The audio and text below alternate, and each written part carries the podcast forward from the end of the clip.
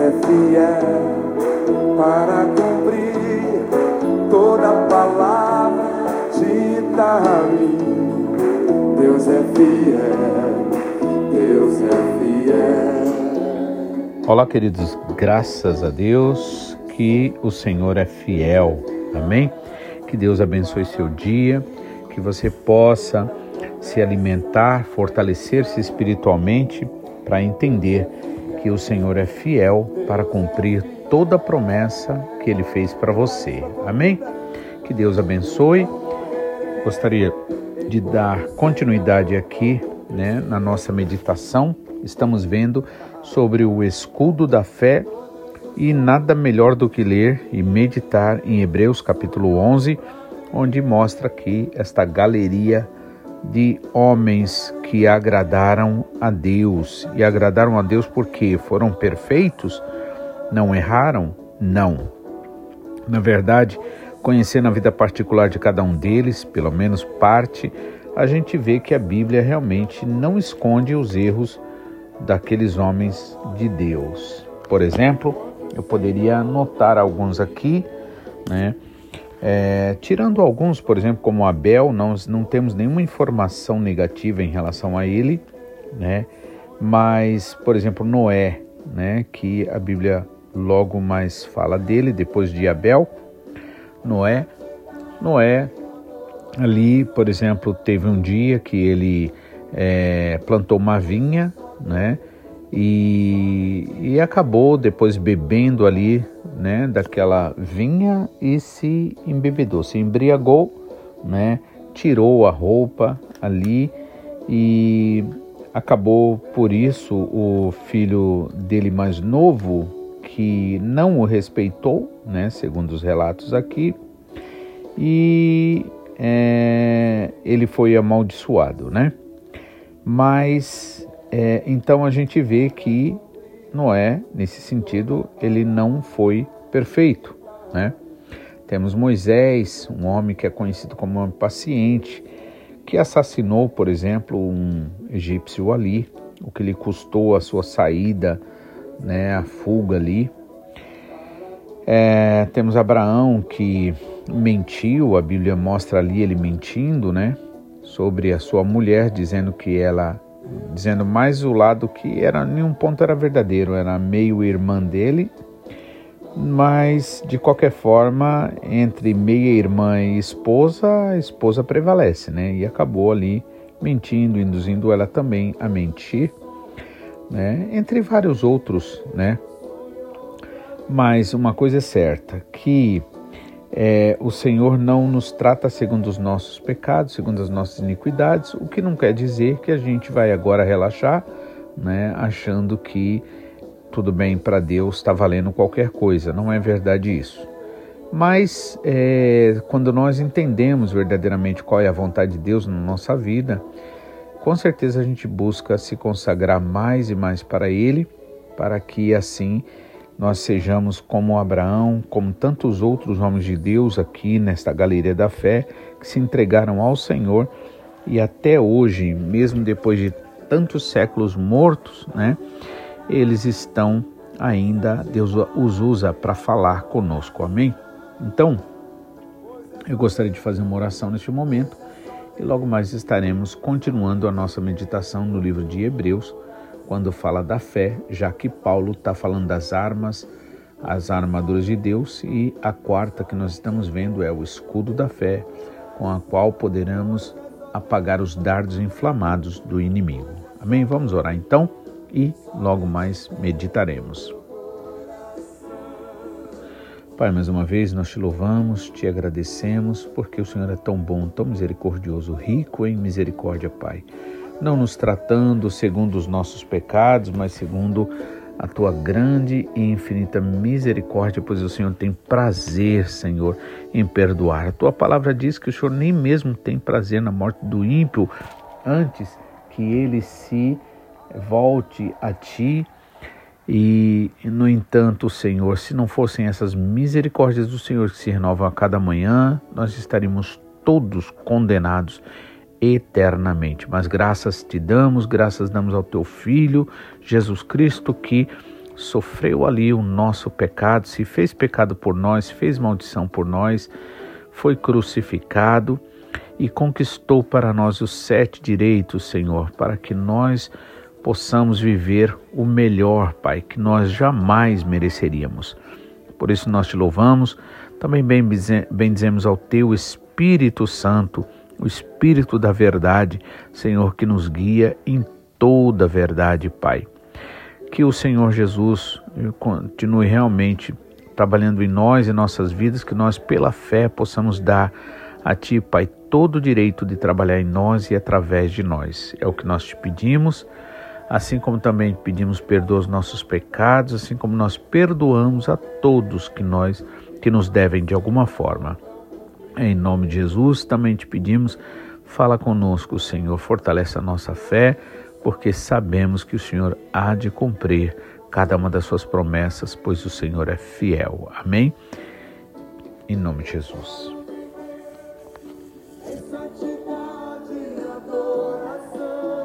Amém?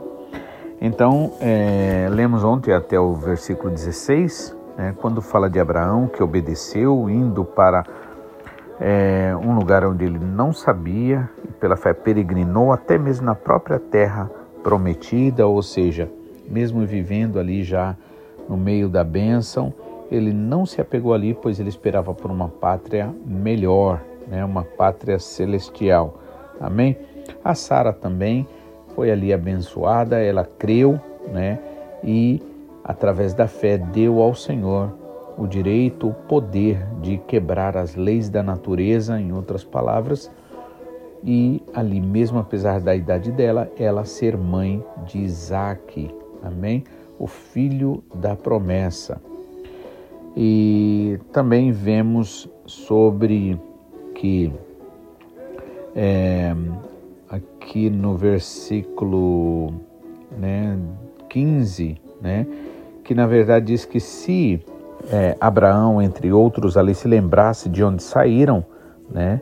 Então eles teriam a oportunidade de voltar, ou seja, seriam tentados a voltar, mas eles deixaram bem claro de que é, o caminho era sempre para frente. Amém? Como Paulo disse, deixando as coisas que para trás fico, avanço para as que estão à minha frente. Amém? O nosso caminho, o caminho de Deus para você, para nós é sempre para frente, nunca para trás. Amém? E agora, a partir do versículo 17, ainda falando de Abraão, nos diz o seguinte: Pela fé, Abraão, quando posto à prova, né, quando Deus pediu ali Isaac, ele ofereceu Isaac. Aquele que acolheu as promessas de Deus estava a ponto de sacrificar, sacrificar o seu único filho, do qual havia sido dito: a sua descendência virá por meio de Isaac.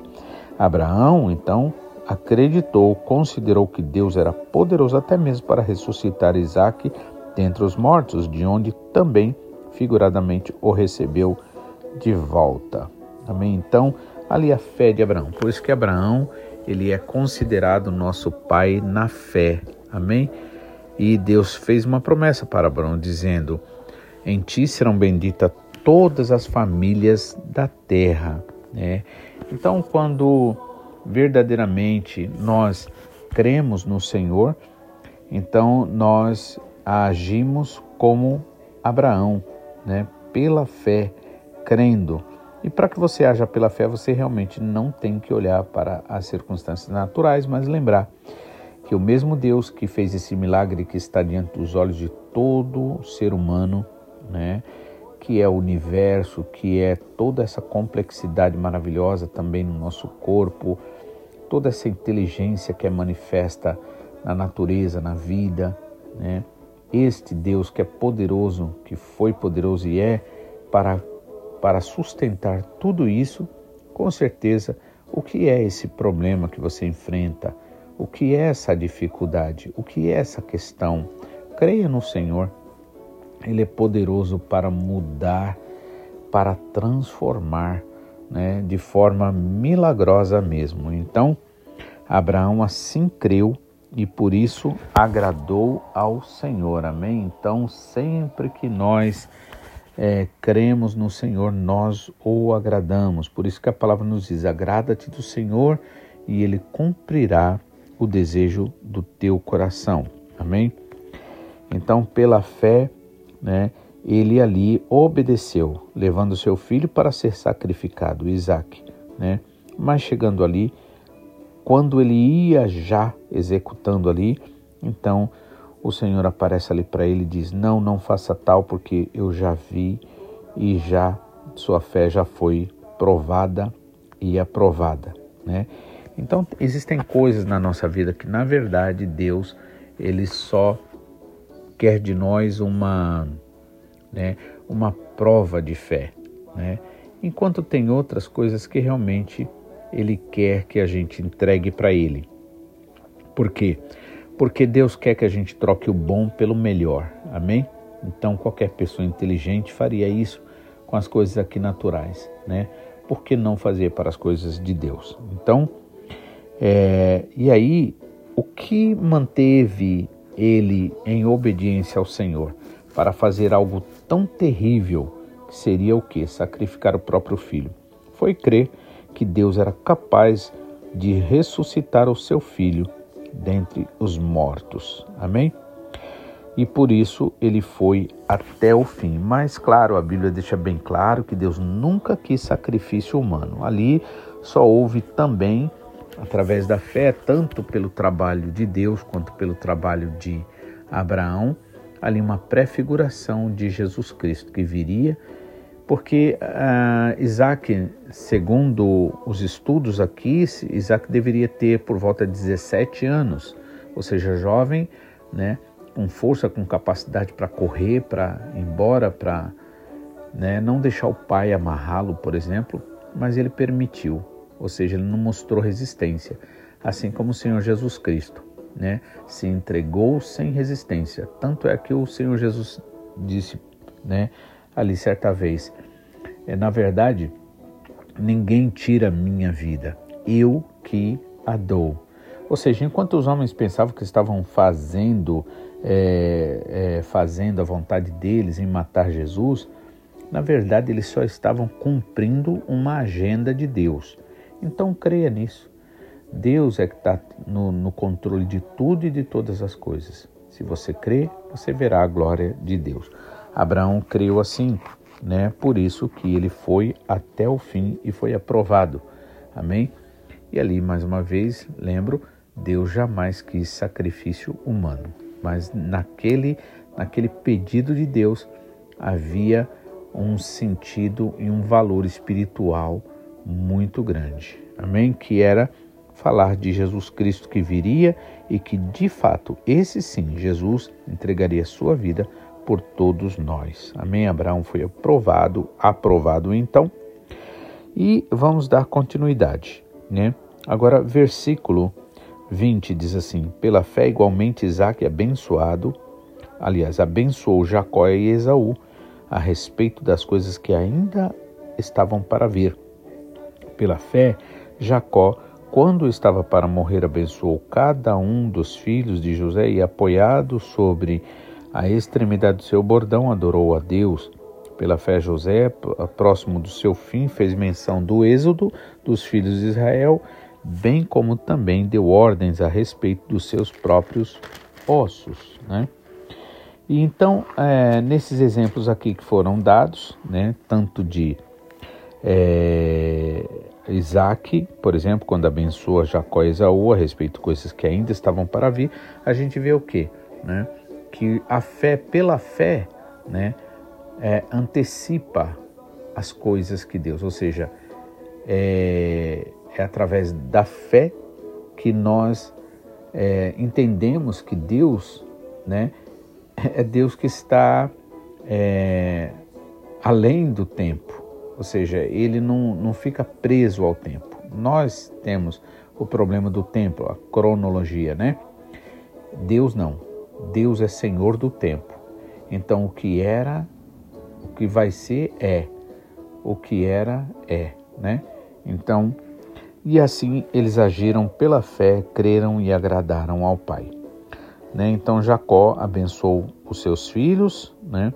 Antes de morrer também adorou a Deus. José também, né? ele próximo é, do seu fim, ele faz ali menção, ele crê na libertação do seu povo do Egito, então fala do êxodo dos filhos de Israel, bem como também deu ordem até mesmo a respeito já dos seus ossos. Né? Então ele disse: Olha, além de vocês serem libertos, então eu quero que vocês levem meus ossos, não deixem nada aqui no Egito. Amém? Porque o Egito não era a terra de promessa de Deus. Amém? E aí, agora vai falar de Moisés, né? Versículos 23 em diante, diz assim: Pela fé, Moisés, depois de nascer, foi escondido por seus pais durante três meses, porque viram que era um menino bonito e não temeram, não tiveram medo do decreto do rei.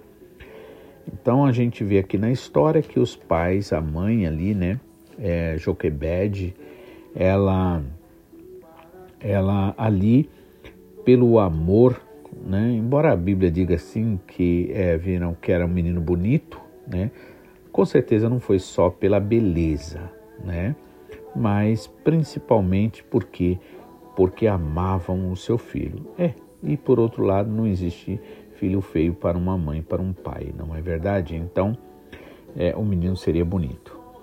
E não temeram o decreto do rei, ou seja, o amor, né, é a coisa mais valente, mais forte que existe, né? Como um exemplo, então vem alguém querer assaltar você, tirar sua carteira, tirar seu dinheiro, levar seu dinheiro, né?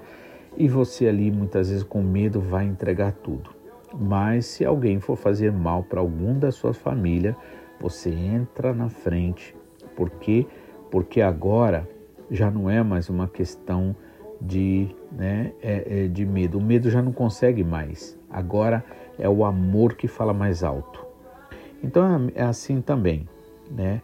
Não temeram o decreto do rei, porque o amor abre caminhos para a fé. Aliás, a verdadeira fé, ela é misturada com amor, né?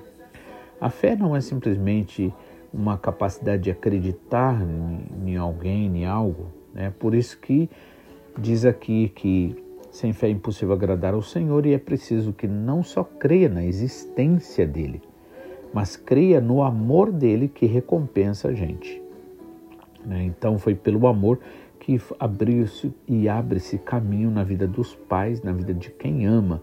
Por isso que quando nós vamos orar por uma pessoa, é muito importante que a gente realmente o faça com amor, porque isso faz a diferença. Amém? Fé e amor andam juntos, né? E não temeram o decreto do rei, ou seja, então o amor ele supera o medo. Amém? Pela fé, Moisés, sendo homem feito, recusou, ou seja, tendo crescido, recusou ser chamado filho da filha de Faraó e preferiu ser maltratado junto com seu povo, ou o povo de Deus, do que usufruir de prazeres transitórios do pecado, ou seja, do Egito ali, né? Então, ele preferiu algo que na verdade seria loucura para qualquer pessoa que desejava ali está no meio da família real ali de Faraó, né? E ele abriu mão de tudo também porque por amor, né? Então fé e amor realmente eles são misturados, né? Andam junto, né? Eu costumo até dizer, por exemplo, quantos amigos nós temos e a gente nunca pediu para nenhum deles né, um antecedente criminal para ver se a pessoa é, é o que ela diz ser, o nome, né? Não, nós acreditamos porque recebemos essas pessoas em amor. Então, amor e fé tem tudo a ver nessa questão. E aí, é, Moisés, por amor ou pela fé, que dá no mesmo, né? Uma fé que nasce do amor, ou né, é, ele ah, preferiu abrir mão daquelas delícias, daquelas riquezas, né, daqueles privilégios ali, né? Preferiu ser maltratado junto com o povo de Deus do que usufruir das, dos prazeres transitórios. Aí, no versículo 26 diz: Ele entendeu que ser desprezado por causa de Cristo, né, era uma riqueza maior do que os tesouros do Egito. Amém, irmãos?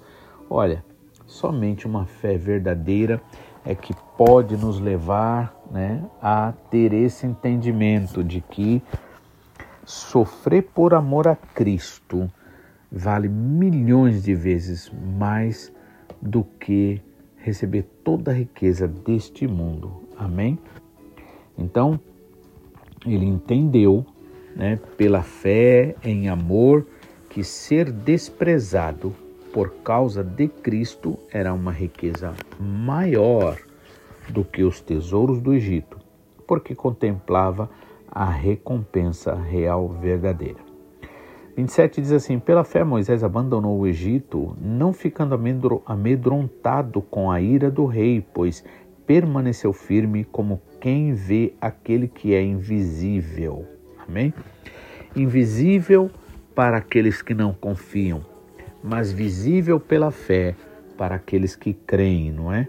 Por isso, pela fé, ele abandonou o Egito, não ficando amedrontado com a ira do rei, pois permaneceu firme, como quem vê aquele que é invisível. Pela fé também ele celebrou a Páscoa e o derramamento do sangue, para que o exterminador não tocasse nos primogênitos dos israelitas.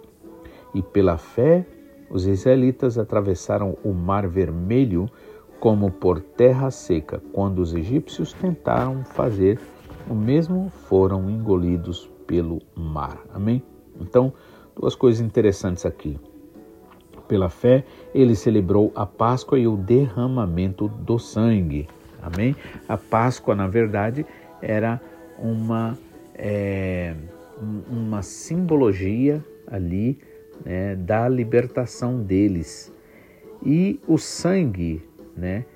Passado ali nos umbrais das portas, né? Onde a casa que tivesse, assim, o que acontece? Nessa casa, o, anjo da morte não passaria. Os primogênitos, nesse caso, seriam poupados. Amém? Então, é, da mesma forma, assim, o sangue de Cristo está sobre você, sobre o seu lar, sobre a sua casa, e daí né? Quando Deus olha, na verdade, ele vê o sangue, ele vê aquilo que Jesus Cristo fez. Por isso, o Salmo 32, né? Aquele, bem, é, como feliz é aquele que é perdoado, cujo pecado, a maldade é coberta. Coberta como? Pelo sangue. Amém? Pelo sangue do Cordeiro. E aí, é, também pela fé, os, os israelitas atravessaram o Mar Vermelho como por terra seca. Então foi através da fé que todas essas coisas foram possíveis acontecer, né? Porque quando os egípcios, por exemplo, eles tentaram passar ali, fazer o mesmo, passar em terra seca, o que acontece? Eles foram engolidos pelo mar. Amém? Então, ali, né, nessa passagem do Mar Vermelho, então é, fecha-se um capítulo, né, por assim dizer, da escravidão. Ali Faraó com seu exército está tudo morto no Mar Vermelho, né? Só que agora começa uma batalha espiritual, uma batalha individual, pessoal, que seria o quê? Seria vencer os próprios inimigos que trabalham dentro de nós. Não inimigos no sentido demônios, mas no sentido é, de pensamentos e sentimentos, ideias, vontades, gostos. Amém? E é por isso que é a partir ali daquela passagem no deserto que as pessoas são conhecidas de Deus, ou seja, é na necessidade, é no problema. Amém? Então nós precisamos entender que é, o deserto não é um lugar para a gente viver é simplesmente uma passagem. Para nós sermos provados, para nós também conhecermos a nós mesmos e ver como nós somos fracos, como nós somos incapacitados. Se não for a graça de Deus na nossa vida, a gente está perdido, né? Mas na medida que a gente reconhece, se humilha, pede ao Senhor, Ele nos ajuda a vencer todo esse mal. Né? É no Egito que é necessário estar juntos. Por quê? Porque durante o dia tinha aquela nuvem de. É, aquela nuvem que dava sombra, protegia para que o povo não morresse no calor do sol. Ou seja, em outras palavras, quem saísse daquele perímetro ali, né, da proteção, o que, que ia acontecer? A pessoa morreria, mas deveria então ficar. Então, muitas vezes situações na vida acontecem onde a gente vê que a gente realmente não tem como sair. E a melhor coisa é isso mesmo, é não sair. Ficamos debaixo dessa proteção espiritual, ficamos na congregação junto com todos, como disse Salmo 133, o quão bom e quão suave é que os irmãos vivam em união, pois é como óleo precioso que cai sobre a barba, a barba de Arão e ali o Senhor ordena a bênção e a vida para sempre. Então, situações que acontecem pela misericórdia de Deus, o Senhor permite para que a gente não venha se desviar, sair fora desta comunhão. Amém? Porque Jesus Cristo é o cabeça, a igreja é o corpo de Cristo e qualquer membro que tenta viver fora, ele morre. Por isso que nós precisamos vigiar, porque hoje em dia tem muita gente aí que está caindo nessa lábia do inimigo de desprezar a igreja, dizer que igreja é um lugar até que não salva, isso é um fato, né? Verdade, porque quem salva é Jesus Cristo. Mas a realidade é que é, o lugar que você está determina realmente o que você quer. Então, quando você quer, por exemplo, é, você está com fome, quer comer alguma comida, você vai para um restaurante, ou se está em casa, você vai na cozinha, né? Se você quer dormir, você vai para o quarto. Se você quer descansar, relaxar, você vai para a sala, ou você vai passear lá fora, né? Se você quer ganhar dinheiro, você vai trabalhar, né? E assim vai. E aquelas pessoas que vão à igreja, né? Quem vai à igreja? Aqueles que têm fome de Deus, que têm fome e crê verdadeiramente nisso que Jesus Cristo é, criou, né? A igreja a partir de, é, do Senhor Jesus Cristo depois da sua ressurreição. Então é isso que nós precisamos entender, né? E então quando nós realmente entendemos, né? Essa vontade do Senhor e essa necessidade de transformação da nossa vida, né? ou seja, passando pelo deserto, pelos problemas, pela situação, é tempo de nós darmos fruto do Espírito, de louvor, de adoração, de ação de graças, porque o nosso relacionamento com o Senhor não é um relacionamento interesseiro, mas estamos verdadeiramente alegres por Ele ser nosso Deus, nosso Pai Celestial. Amém?